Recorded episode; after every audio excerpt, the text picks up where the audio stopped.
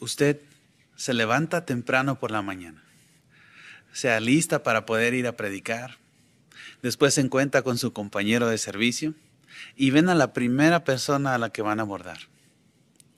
Platican con él, es una muy buena conversación y de hecho queda en una revisita. ¿Cómo se siente? Bueno, los testigos de Jehová nos encanta hablar acerca de lo que hemos aprendido en la Biblia. Pero aunque lo hacemos porque nos gusta, lo cierto es que tenemos un líder que nos ha mandado a hacerlo, nuestro Señor Jesucristo. En la Biblia, en Mateo 28, 18 al 20, Jesús dice, vayan y hagan discípulos de gente de todas las naciones, enseñándoles a observar todo lo que yo les he mandado. Y al final dice algo muy importante. Estaré con ustedes todos los días hasta la conclusión del sistema. ¿Quiere decir esto que Jesús simplemente eh, nos va a animar en nuestro trabajo de predicación? No. El hecho que Jesús esté con nosotros significa que Él tiene una parte activa en la predicación. Él, junto con los ángeles, están buscando constantemente amigos de la paz. ¿Por qué es que la predicación tiene tanto éxito? Es que Jehová lo predijo. Veamos qué es lo que dice la Biblia acerca de Jesús en Isaías capítulo 9, versículos 6 y 7. Aquí vamos a ver una serie de títulos que Jehová le asignó a Jesús. Y estos son muy importantes para nuestra predicación hoy día. Dice así, porque nos ha nacido un niño, se nos ha dado un hijo y el gobierno estará en sus manos. Se le llamará por nombre maravilloso consejero, Dios poderoso, Padre eterno, príncipe de paz. La expansión de su gobierno y la paz no tendrá fin en el trono de David y en su reino para establecerlo firmemente y sostenerlo con la justicia y la rectitud desde ahora y para siempre. El celo de Jehová de los ejércitos lo hará realidad. Así es, Jesús es el príncipe de paz y está en una búsqueda activa por personas con un corazón recto, que quieren aprender los caminos de la paz o ser amigos de la paz. En este discurso estaremos viendo o analizando estos títulos. Y el primero de ellos que vamos a analizar tiene que ver con maravilloso consejero. Jesucristo, él cuando estuvo aquí en la tierra explicó muchas enseñanzas. Y esas enseñanzas tienen un efecto directo en la manera en que nosotros llevamos a cabo nuestro ministerio. Estaremos analizando estas enseñanzas directamente del Sermón del Monte y lo vamos a dividir en dos categorías. La primera, las enseñanzas que nos motivan a seguir predicando con entusiasmo y a mantenernos ocupados en esto. La segunda, las enseñanzas que nos van a ayudar a simplificar nuestra vida para centrarnos en ayudar a otras personas. Entonces comencemos con las enseñanzas que nos van a motivar a continuar predicando con entusiasmo. Vayamos al Sermón del Monte. Vamos a Mateo, capítulo 5. Mateo capítulo 5 y estaremos analizando el versículo 3. Dice, felices los que reconocen sus necesidades espirituales, porque el reino de los cielos es de ellos. Bueno, como hemos aprendido, ¿verdad? Esta frase griega de reconocer las necesidades espirituales también se puede traducir como pobres de espíritu. Y alude a quienes se dan cuenta de lo grave que es su pobreza espiritual y que tienen una urgente necesidad de Dios. Si aplicamos esto a nuestra predicación, nos ayuda este maravilloso consejo a afinar nuestra búsqueda en las personas a las que hablamos. Por ejemplo, nosotros no queremos simplemente hablar a todos esperando que todos se conviertan. No, sabemos que va a haber muchas personas que no van a querer escuchar nuestro mensaje, pero también sabemos que hay personas que tienen un buen corazón. Y lo vamos a percibir. Cuando nosotros empecemos a predicar y a platicar con ellos, vamos a ver que la persona está interesada en asuntos espirituales, que la persona tiene un potencial de ser un amigo de la paz. Esforcémonos por concentrarnos en estas personas cuando estemos en nuestra búsqueda. Es un buen consejo, ¿verdad? Vamos al siguiente, el versículo 7. Felices los que son misericordiosos, porque serán tratados con misericordia. Ahora, esto no tiene que ver con las personas a las que les predicamos, más bien con los predicadores. En ocasiones, cuando nosotros hablamos con las personas en nuestra predicación, pudiéramos toparnos con algunos que quizás no se vean tan amables, incluso hasta algunas personas que sean groseras. Pero si nosotros queremos ser misericordiosos o compasivos con las personas a las que hablamos, debemos de recordar que algunos de ellos solo sea la fachada o lo primero que vemos, pero quizás en su corazón realmente quieren aprender acerca de Jehová. ¿Recuerda el ejemplo de Jonás predicándole a los ninivitas? Estas personas eran conocidas por un alto nivel de agresividad y de ser violentos. Pero, ¿qué ocurrió cuando Jonás les predicó? Respondieron a la predicación.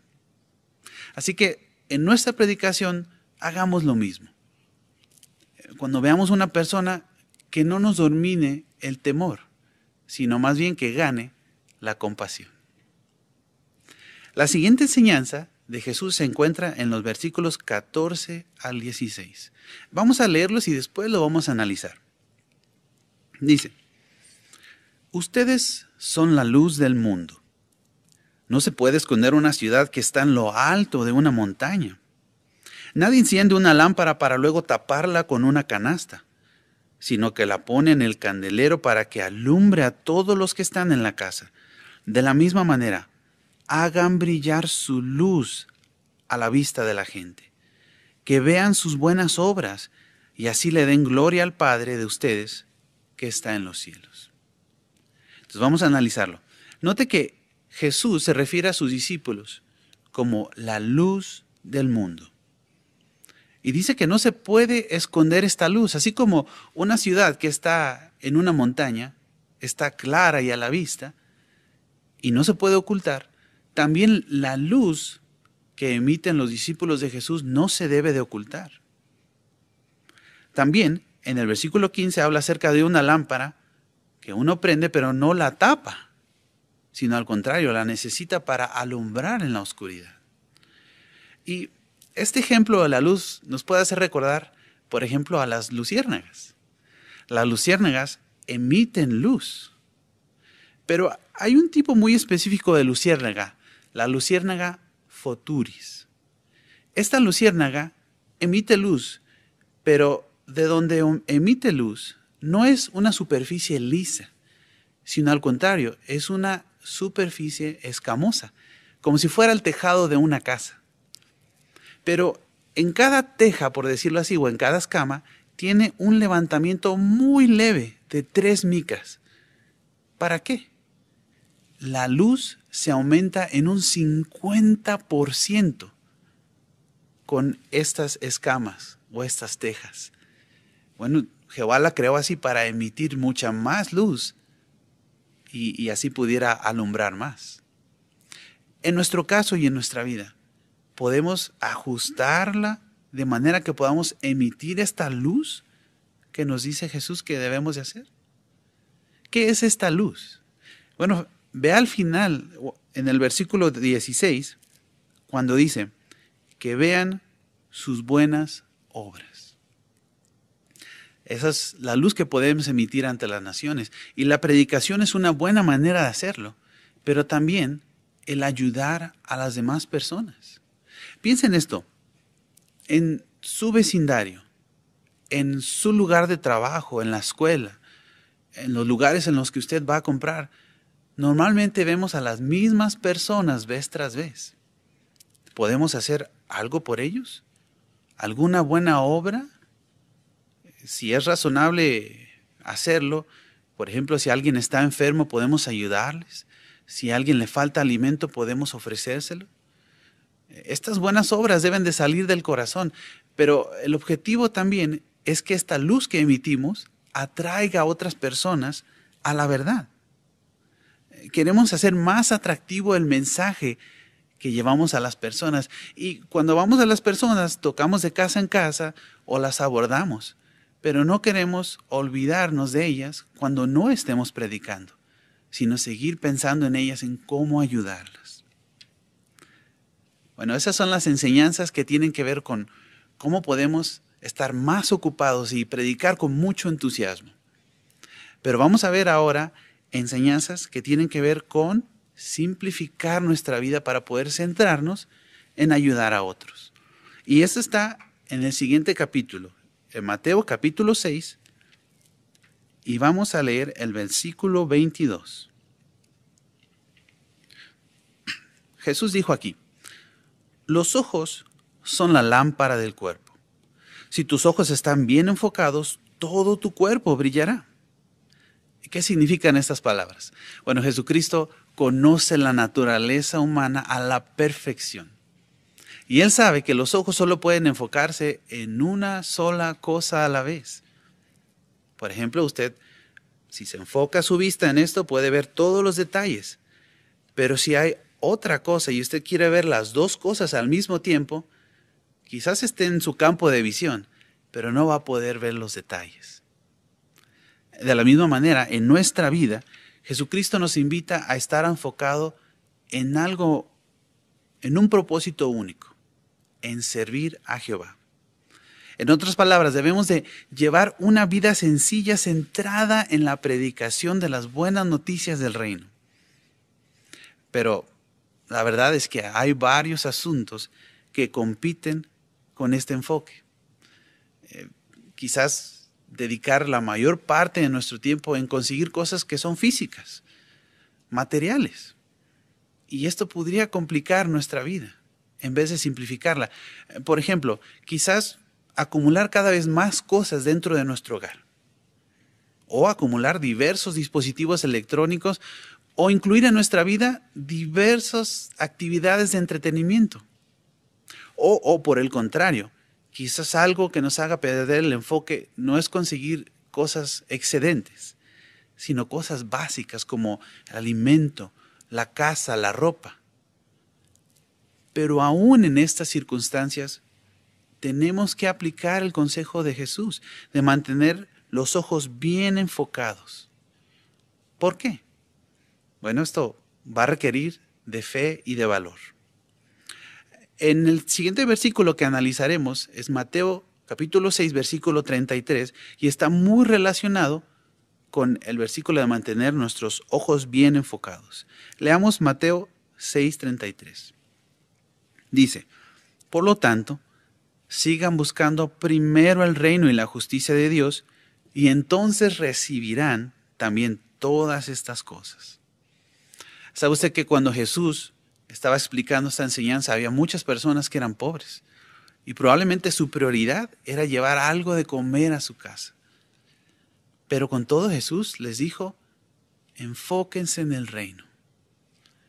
Eso es algo muy importante porque Jesús les había estado explicando que Jehová cuida de los animalitos, Jehová cuida de las plantas. Y una pregunta, ¿usted ha visto a los animalitos o a las, plantas ir de casa en casa predicando? No, ¿verdad? Pero aún así Jehová siente una responsabilidad importante de cuidar de estas criaturas.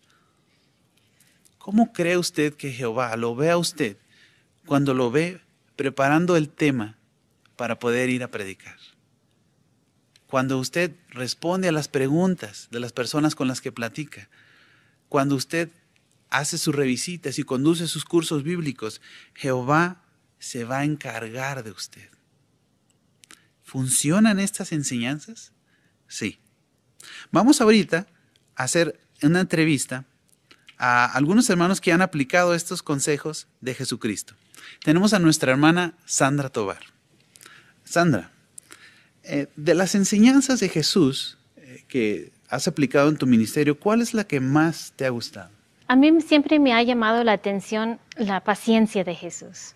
¿Y cómo te ha ayudado esto en tu predicación? Pues Jesús a veces tenía que repetir las mismas enseñanzas a sus apóstoles. Em, pues les decía, hacía comparaciones, daba el ejemplo, pero a sus apóstoles les costaba entender algunas cosas. Cuando empecé a estudiar con Laurita, a ella le costó mucho comprender por qué algo que a ella le parecía tan bonito como la Navidad no le agrada a Jehová. Y cuando justo en la época navideña tomó un break del estudio, reflexioné en el ejemplo de Jesús. Como Él se fijó siempre en la potencial de sus apóstoles, traté de hacer lo mismo con ella. Y con los meses reanudamos el estudio y ahora ella es nuestra hermana. Muy bonita experiencia, hermana Tobar. Otra pregunta. ¿Cómo le han ayudado las enseñanzas de Jesús a simplificar su vida y así tener más tiempo para predicar? Aunque siempre he tratado de no acumular muchas cosas, el consejo de Jesús de vivir de manera sencilla tomó más importancia para mí cuando mi esposo recibió la asignación como superintendente viajante de una área muy extensa teníamos que eh, simplificar porque solo podíamos llevar lo indispensable. Tenía que ir en una maleta de unos 23 kilos y una mochila cada uno. Se me hacía imposible. Pero reflexionando en el ejemplo de Jesús, él no tenía ni dónde recostar la cabeza y supongo que solo tenía un par de zapatos y yo encontré espacio para siete pares en mi maleta. Pero después de una semana ya estábamos listos para aceptar la nueva asignación y sin distracción. Unos años después, cuando nos invitan a Betel, eh, no nos costó nada empacar la maletita y aceptar la asignación. Muchísimas gracias, hermana Toba, por sus comentarios. Bueno, ahora vamos a entrevistar a otro hermano, es nuestro hermano Gibran Ochoa. Gibran, ¿cómo te han ayudado a ti las enseñanzas de Jesús? a ver a las personas de manera positiva, tener empatía y mostrar paciencia. Hace algún tiempo le di curso bíblico al esposo de una hermana. aunque fijamos el día y la hora para estudiar, por su trabajo era muy común que él no estuviera en casa el día que habíamos fijado, así que tuvimos que cambiar en diferentes ocasiones los días. Pero recordar el ejemplo de Jesús, cómo él se interesaba, cómo él mostraba empatía por las personas de su tiempo. Y estaba dispuesto a enseñarles, no importa que estuviera ocupado, no importa que estuviera cansado, él comprendía cómo se sentían aquellas personas, se ponía en su lugar y les enseñaba. Eso me ayudó a hacer lo mismo con el estudiante. Eh, pensé en los esfuerzos que hacía por mantener a su familia, pero también el deseo que tenía por progresar, y entonces no me di por vencido con su estudio. Continuamos estudiando, el progreso y se bautizó. Excelentes resultados.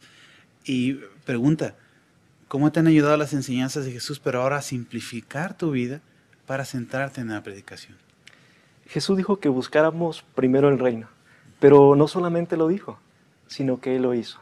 Él pudo haber tenido mucho dinero, la casa más lujosa, las mejores comodidades, pero no centró su vida allí. Su ejemplo y lo que Él dijo me ayudó a tomar la decisión de rechazar un empleo de tiempo completo y que podría darme estabilidad económica cuando termine mis estudios seglares.